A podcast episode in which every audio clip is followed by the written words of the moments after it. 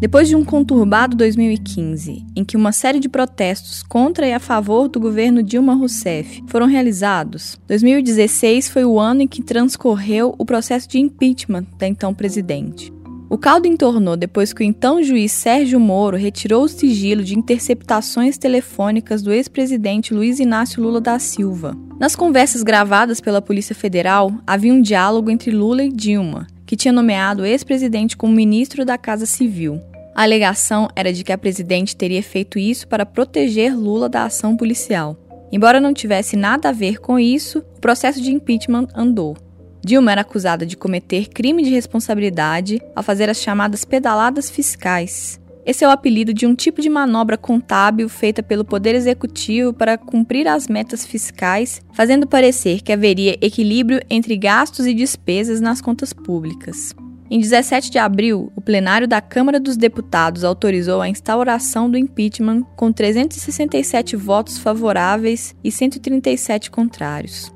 O processo então seguiu para o Senado, onde 61 parlamentares votaram a favor da perda de mandato da presidente, no dia 31 de agosto. Apenas 20 senadores se opuseram. Após a votação, Dilma deixou o cargo e seu vice Michel Temer, que já era presidente interino desde abril, assumiu a presidência de forma efetiva. Em 1 de fevereiro de 2016, a Organização Mundial da Saúde declarou que o vírus Zika, a microcefalia e outros distúrbios neurológicos associados constituíam uma emergência de saúde pública de importância internacional. O surto da doença, que aconteceu no ano anterior na região nordeste do Brasil, chamou a atenção e causou apreensão geral. A Zika se espalhou rapidamente, não só pelo continente americano, mas também para outras regiões, a ponto de 75 países e territórios do mundo inteiro notificarem evidências de transmissão local do vírus. Em 18 de novembro, a OMS declarou que a Zika não era mais uma emergência de saúde internacional, mas que o vírus e as consequências associadas continuavam sendo um desafio duradouro de saúde pública e exigiam ação intensa.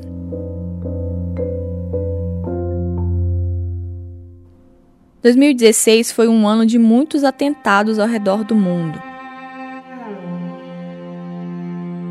Entre os que causaram mais comoção, os ataques que deixaram dezenas de mortos e feridos em Bruxelas, na Bélgica, em 22 de março, o atirador que matou 50 pessoas e feriu outras 53 em uma boate voltada para o público LGBT em Orlando, nos Estados Unidos, no dia 12 de junho, em 14 de julho, um caminhão atropelou diversas pessoas que assistiam a uma queima de fogos em comemoração ao Dia da Bastilha, na cidade de Nice, no sul da França. 87 pessoas morreram.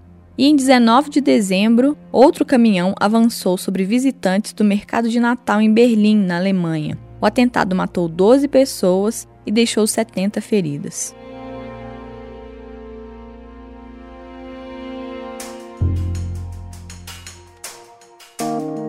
No referendo realizado em 24 de junho no Reino Unido, 51,9% dos britânicos votaram pela saída da União Europeia, contra 48,1% que votaram pela permanência. O Brexit, como ficou conhecido o episódio, demarcou a saída da segunda maior economia do bloco, que pertencia a ele há 43 anos. Do lado de cada Atlântico, o empresário Donald Trump contrariou as pesquisas e previsões e foi eleito 45º presidente dos Estados Unidos em 9 de novembro. Embora tenha perdido no voto popular para Hillary Clinton, Trump venceu no colégio eleitoral, levando 276 delegados. No dia 4 de setembro, o Papa Francisco declarou santa Madre Teresa de Calcutá em uma missa de canonização celebrada na Praça de São Pedro, no Vaticano, diante de 100 mil fiéis. Vencedora do Prêmio Nobel da Paz, ela foi uma das mulheres mais influentes dos dois mil anos de história da Igreja Católica, aclamada por seu trabalho com os mais pobres nas favelas da cidade indiana de Calcutá. Madre Teresa morreu em 1997 aos 97 anos. Ela havia sido beatificada pelo Papa João Paulo II em 2003 o último passo antes da canonização.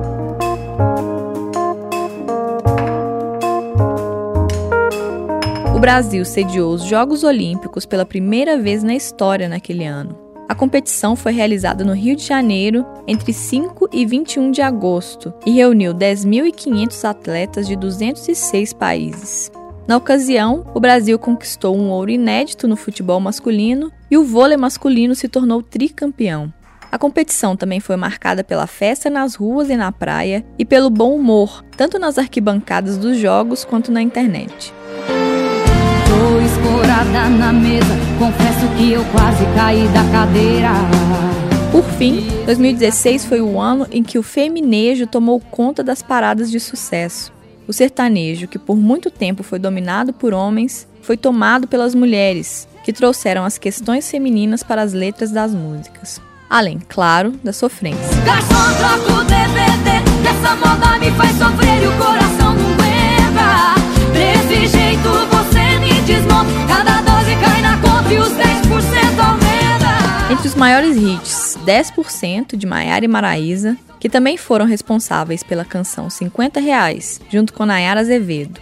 Mas o grande estouro do ano mesmo foi Infiel, de Marília Mendonça.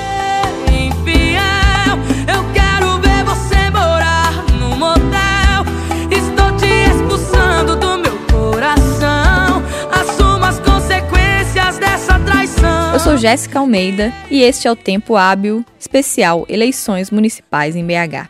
É o doutor, doutor BH. Sabe de tudo e conhece a cidade. Alô, BH. Vamos, conselho, que é continuidade.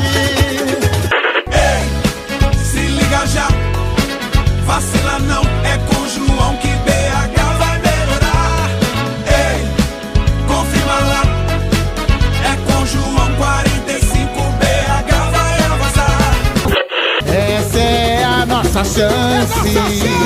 O momento perfeito. Chega de político. Eu quero Calil prefeito.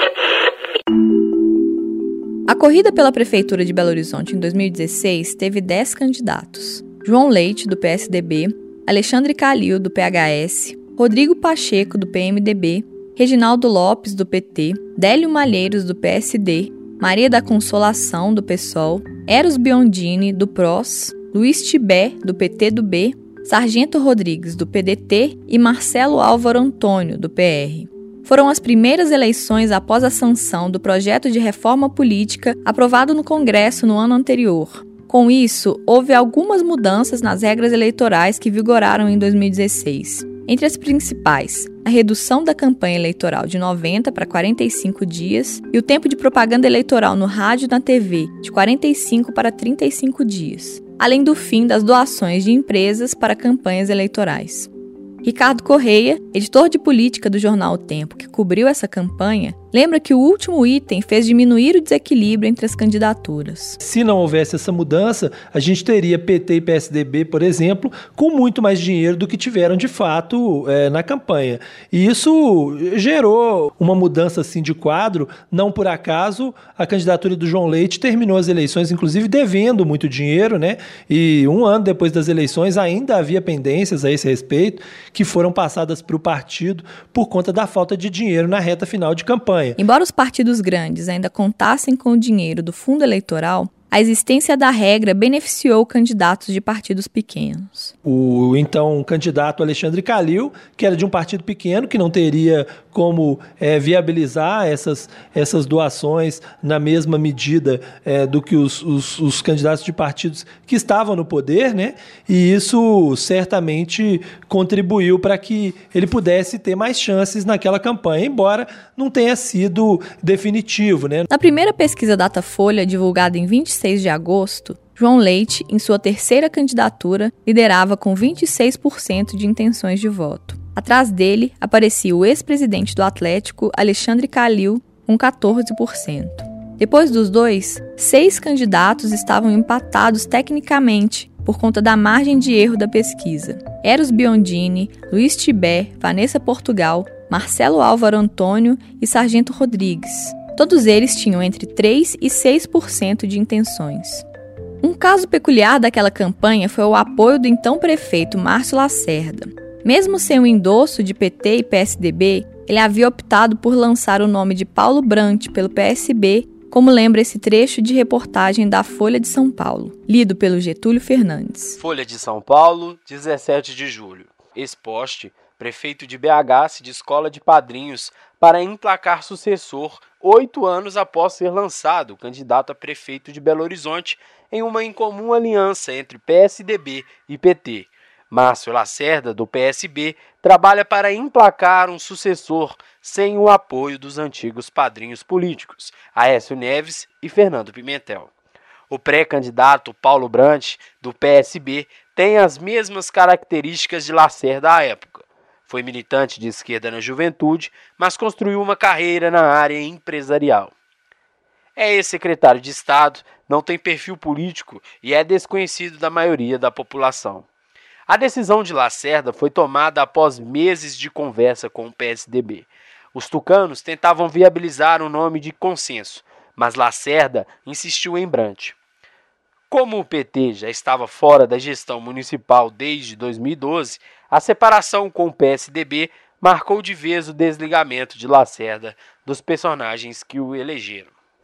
Depois de ser afiliado, tenta apadrinhar. Quando a campanha teve início, Lacerda voltou atrás e resolveu apoiar seu vice, Délio Malheiros, que se lançava pelo PSD. Lacerda lembra que vinha conversando com Paulo Brant há mais de um ano e que estava disposto, inclusive, a investir dinheiro do próprio bolso na campanha. Porém, a candidatura sofreu um revés. Surgiu uma informação que tem um problema do Paulo Brant que é impactante relacionado com o fato da, da época que ele foi diretor do BENJ, lá nos anos, sei lá, antes da privatização do Benji. Em dezembro do ano anterior, Paulo Brant havia sido alvo de uma condenação administrativa no Conselho de Recursos do Sistema Financeiro Nacional, órgão ligado ao Ministério da Fazenda. A ação era referente ao período em que ele atuava como vice-presidente do extinto Benji, o Banco do Estado de Minas Gerais. Ela o impedia de exercer cargos de direção na administração ou gerência de instituições financeiras por nove anos. Cabeça quente, sete pessoas na mesa, qual é a decisão? Unânime foi, vamos tirar o Paulo Brandt, certo? Devíamos tê-lo deixado, eventualmente, até substituí-lo depois, isso pode, isso pode ser feito, né, durante a campanha. Então a decisão errada foi essa, foi, foi tê-lo tirado, aí ele ficou como vítima, sabe? Todo mundo disse, ah, Lacerda fez isso combinado com o PSDB. Então, eu virei o vilão da história, que tinha que ficar explicando, contando aquela coisa. E, e, bom, enfim, foi péssimo, foi horrível isso, e eu me arrependo até hoje. Se eu pudesse voltar atrás, disse, não, Paulo é o candidato, vamos, ele vai enfrentar isso. Vamos ver o que que dá, né? E o curioso foi que depois o... Esse é o Ricardo Correia. o Paulo Brandt, que é inclusive amigo do, do, do, do Alexandre Calil, né? Recebeu muita solidariedade também do Calil e, e depois virou vice-governador, né? Acabou é, sendo para ele é, um bom negócio, né? Perderia para prefeito e acabou ganhando para vice-governador e ganhando muito mais importância, acabou crescendo com aquela história toda. E talvez se não tivesse sido recusado pelo PSB, não tivesse sido chamado como, como vice do, do, do, do, do Zema mais adiante, né? Foi como se fosse uma vingança dois anos depois. É, então esse foi uma coisa que marcou muito o primeiro turno, né? Das eleições.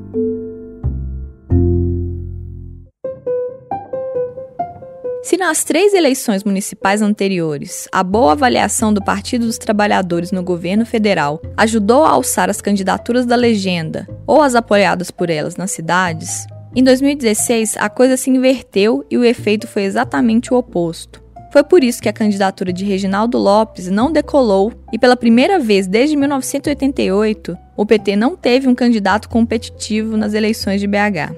O professor titular de Ciência Política da UFMG, Carlos Ranulfo, lembra que o antipetismo marcou aquelas eleições e beneficiou outros partidos. Todos os o impeachment da Dilma, a questão da Lava Jato, tinha atingido o PT, mas não havia atingido o PSDB. Mas 2016 era muito o impacto do impeachment da Dilma e da Lava Jato, que inicialmente pegou o PT. mas não pegou todos os partidos. Contribuiu para isso o fato de que o PT vinha enfrentando dificuldades na renovação de lideranças. E essa situação perdurou, foi agravada com a crise depois do, do impeachment da Dilma. Então, na realidade, o PT não tinha candidato. Lançou um candidato que não tinha, que, que na minha opinião, foi uma das piores escolhas possíveis, porque era um candidato, inclusive, sem história na cidade. É, o PT tinha algumas pessoas, vereadores, deputados, com história na cidade, como Rogério Correia, André Quintão, tinha pessoas com história na cidade. E optou por lançar uma pessoa que não tinha história nenhuma. E aí acabou tendo um desempenho sofrível. No entanto, o professor observa que qualquer que fosse o nome escolhido, não haveria muitas chances para o partido. Mas não foi só aqui. O PT foi mal em todo lugar. Então, qualquer um que o PT lançasse ia ser um desastre. Isso não tem a menor dúvida. O PT não tinha saída, estava num beco sem saída em 2016. A menos de um mês da votação, o Datafolha do dia 9 de setembro indicava crescimento dos dois candidatos da dianteira. João Leite foi dos 26 aos 30% de intenções de voto e Calil foi de 14 a 19%. Os candidatos a pontuar na sequência dos dois eram Délio Malheiros e Reginaldo Lopes, com apenas 4% de intenções. O quadro se repetiu na pesquisa Datafolha seguinte, divulgada em 22 de setembro. João Leite foi a 33% de intenções e Calil a 21%. Délio Malheiros foi a 6%, mas seguia ainda muito distante dos líderes. Sem grandes acontecimentos que mudassem o curso da campanha, o quadro se repetiu nas pesquisas seguintes e se confirmou nas urnas. João Leite teve 33,4% dos votos válidos e Calil 26,6%. Assim, os dois foram para o segundo turno. Mas antes de seguir para a próxima etapa da campanha, acho que cabe aqui comentar uma candidatura, a do então deputado federal Rodrigo Pacheco, à época no PMDB. Depois de sequer pontuar na primeira pesquisa Datafolha, ele ficou em terceiro lugar na votação com 10% dos votos. O professor Carlos Anulfo atribui o bom desempenho às boas figura e expressão do candidato. Ele fez uma campanha boa, quer dizer, uma, uma cara nova. Ele também é uma cara, era uma cara nova, diferente do João Leite, né? Era uma cara nova com uma boa expressão, é, sem, nenhum, sem nenhuma rejeição. Então ele cresceu pelo horário na televisão. Sem, o fato de você não ter rejeição é muito importante. É porque por que, que o Reginaldo não cresceu nada? Porque o PT tinha uma enorme rejeição em 2016. Embora não tenha sido eleito, Pacheco pavimentou o caminho e se tornou senador em 2018. Pacheco é um, um bom quadro político mineiro. É um dos, dos melhores, é jovem, um dos melhores quadros políticos de Minas Gerais. É, isso ficou claro na primeira eleição que disputou. Se saiu bem, levando em conta a situação. Né? É muito bem articulado, fala bem. Isso, isso é importante. Né? Numa eleição, isso é fundamental. Você tem que criar uma empatia com o eleitor, né? E acho que ele conseguiu criar. Alexandre Calil nasceu em Belo Horizonte em 25 de março de 1959. Estudou engenharia, mas deixou o curso antes da conclusão no quarto ano para trabalhar. Começou na empresa Ercal, fundada pelo pai e pelo tio, e especializada em infraestrutura rodoviária, urbana, civil e industrial. Em 2008, passou a conciliar as atividades da empresa com a presidência do Clube Atlético Mineiro, que já havia sido presidido por seu pai, Elias Calil. Permaneceu no cargo até dezembro de 2014 e conquistou importantes títulos, como a Copa Libertadores de 2013. Calil já foi filiado ao PSDB e ao PSB Neste último, tentou se lançar candidato a senador em 2014, depois a deputado federal, mas não conseguiu. O partido teria negado a candidatura por influência de Aécio Neves. Filiado ao PHS em 2016, Calil lançou sua candidatura explorando o fato de que era empresário e não político. Ele foi filiado, ele tinha pensado em ser professor Carlos Ranulfo, candidato a deputado estadual em 2014, mas depois desistiu da ideia. Ele, de fato, pode ser considerado um, é, é, o que a gente chama de um outsider. Né? Já o PSDB apostou num nome conhecido, como lembra o próprio João Leite.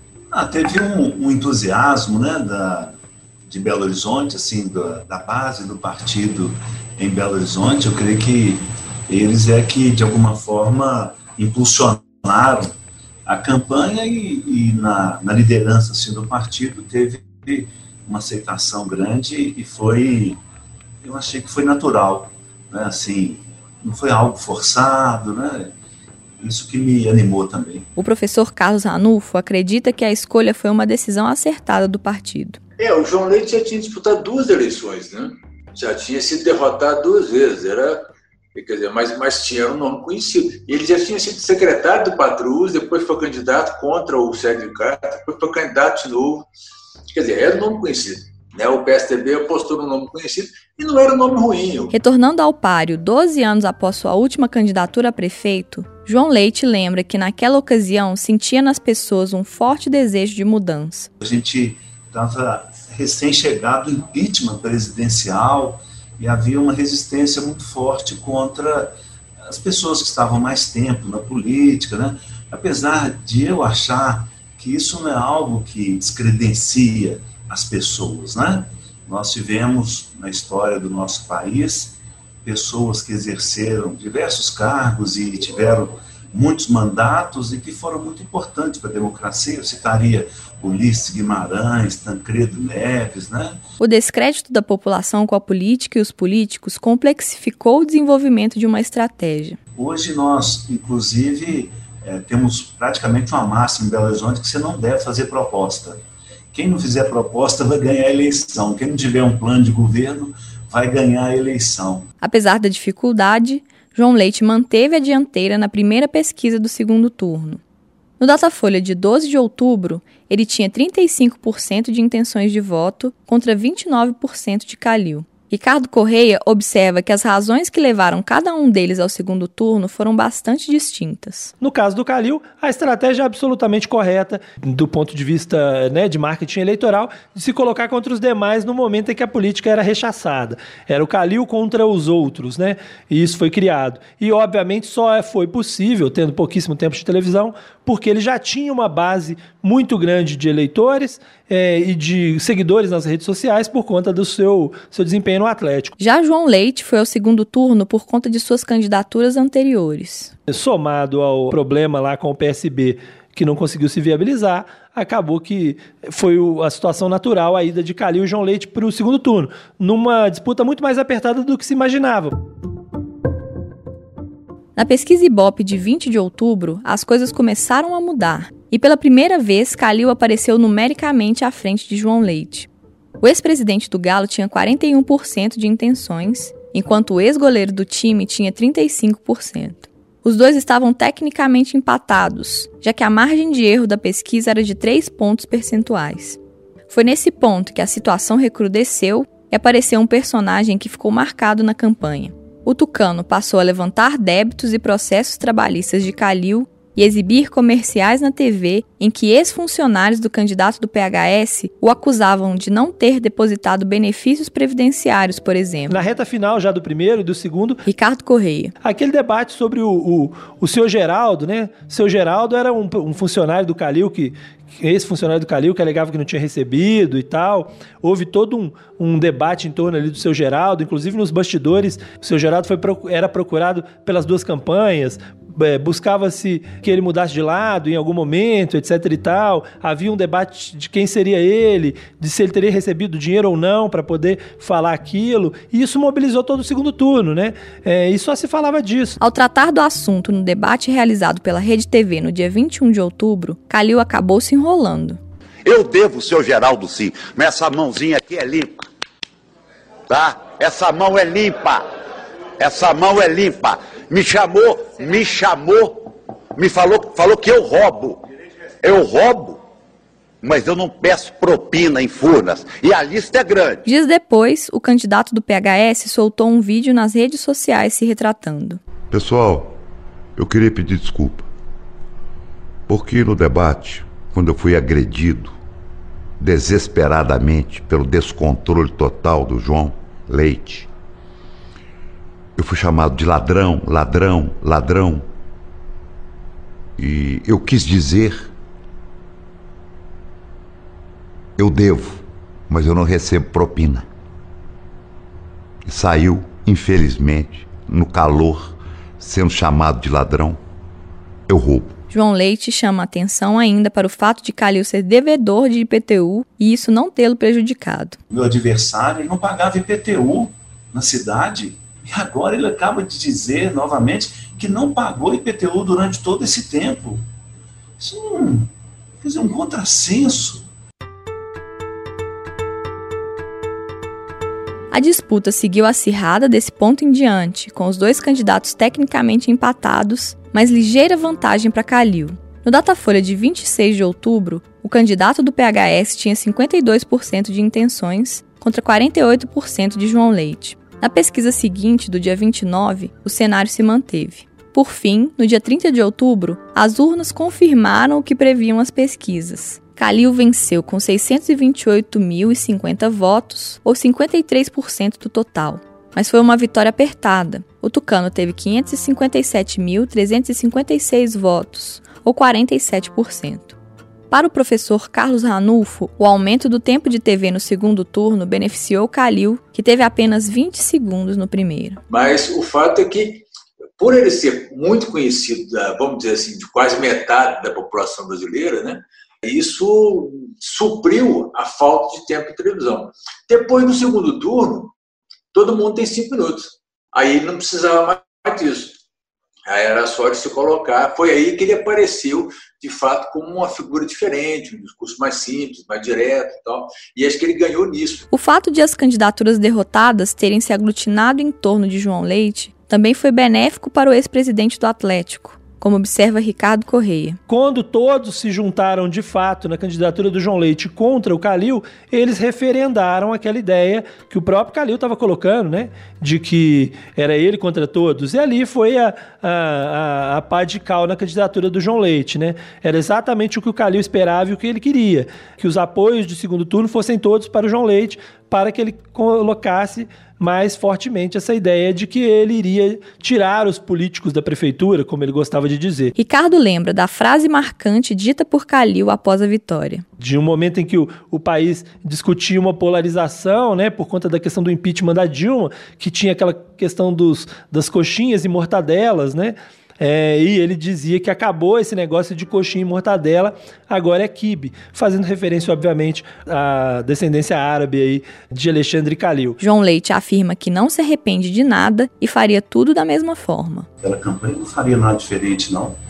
Eu dei uma palavra de defesa dos empregados dele que começaram a me procurar, porque ele não pagou ninguém e continua não pagando, né? É, para mim, um deboche é um debochado.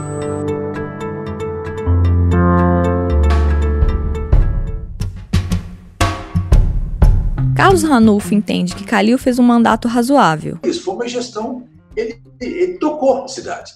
Ele não fez uma administração sensacional, mas não fez, também não fez nenhuma bobagem. O que já é alguma coisa, né? Quer dizer, ele tocou, fez obra aqui e ali, mas nada disso não teve nenhuma inovação. As administrações anteriores contribuíram para o desempenho dele. Belo Horizonte é uma cidade que tem uma vida financeira tranquila. Né? É uma cidade que, não, que tem dinheiro em caixa, é uma cidade que, que algumas políticas públicas funcionam bem. Tem uma equipe boa. Então, esse, quer dizer, é uma cidade que tem boa, as, as, boas administrações desde o primeiro da Veiga. Né? Nunca apareceu nenhum doido aqui, nenhum crivela né? Alguém que, ah, que. Então, assim, você tem uma sequência de boas administrações, isso te facilita muito a vida se você não faz bobagem. Isso, somado à sua personalidade, dão a ele prestígio entre a população. É, é um jeito que as pessoas gostam. O fato dele. Ele não parece político realmente, né? Ele ah, fala, fala, fala o que pensa tal. É, não leva desaforo para cá, também não, não, não, não se preocupa com muito, como está dizendo. Então isso acaba dando uma imagem boa para o Calil. Né? Para o professor da UFMG, o perfil do prefeito não se encaixa nem na esquerda, nem na direita e nem no centro. É, se você pensar nessa dimensão esquerda-direita, o Calil atravessa isso. Ele é conservador em, em alguns aspectos, né? mas é uma pessoa que tem sensibilidade.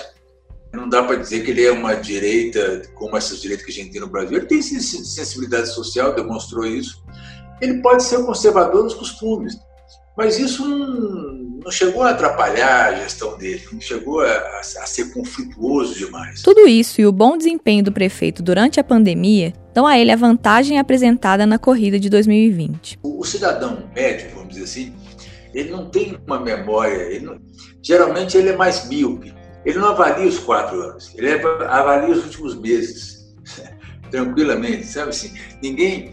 Então, o, o, essa avaliação, tanto que quando você vai olhar a avaliação do Calil no IBOP, avaliação geral, o IBOP pergunta qual é a avaliação que você tem? Dá 70% de ótimo e bom.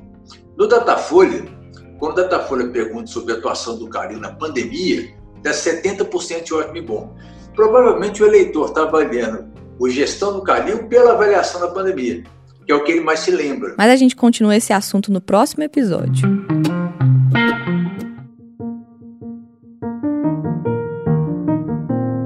Você ouviu o podcast Tempo Hábil, especial Eleições Municipais em BH, sobre o ano de 2016. Esse episódio teve produção e edição feitas por Getúlio Fernandes e por mim, e apoio técnico de Diego Regal. Se você chegou aqui por este episódio, ouça também os anteriores da série. Nós estamos contando a história das eleições na capital desde a redemocratização em 1985. Eu sou Jéssica Almeida e nosso próximo encontro vai ser o último episódio dessa temporada. A depender se a eleição de 2020 vai ser definida no próximo domingo ou no segundo turno, o episódio sai no dia 16 ou no dia 30 de novembro. Até lá!